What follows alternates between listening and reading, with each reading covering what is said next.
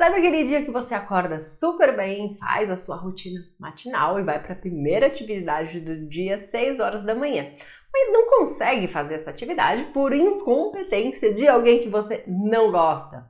Então, isso aconteceu comigo ontem.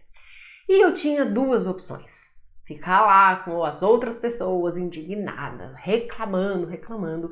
E o meu dia ia desandar inteiro, eu acho que até a minha semana ia desandar, porque eu ia estar naquela energia de reclamação, é, ia estar com raiva e ia desandar minha semana. Ou eu poderia sair daquele ambiente, é, fazer o que era possível, né, de, diante daquela atividade e fazer atividades que elevassem a minha energia, que, eu saísse daquela energia de reclamação, que eu diminuísse a minha raiva. E foi o que eu fiz. A Paula do passado ia fazer isso? Não. A Paula do passado, é, sem inteligência emocional, ia ficar ali reclamando, reclamando, reclamando.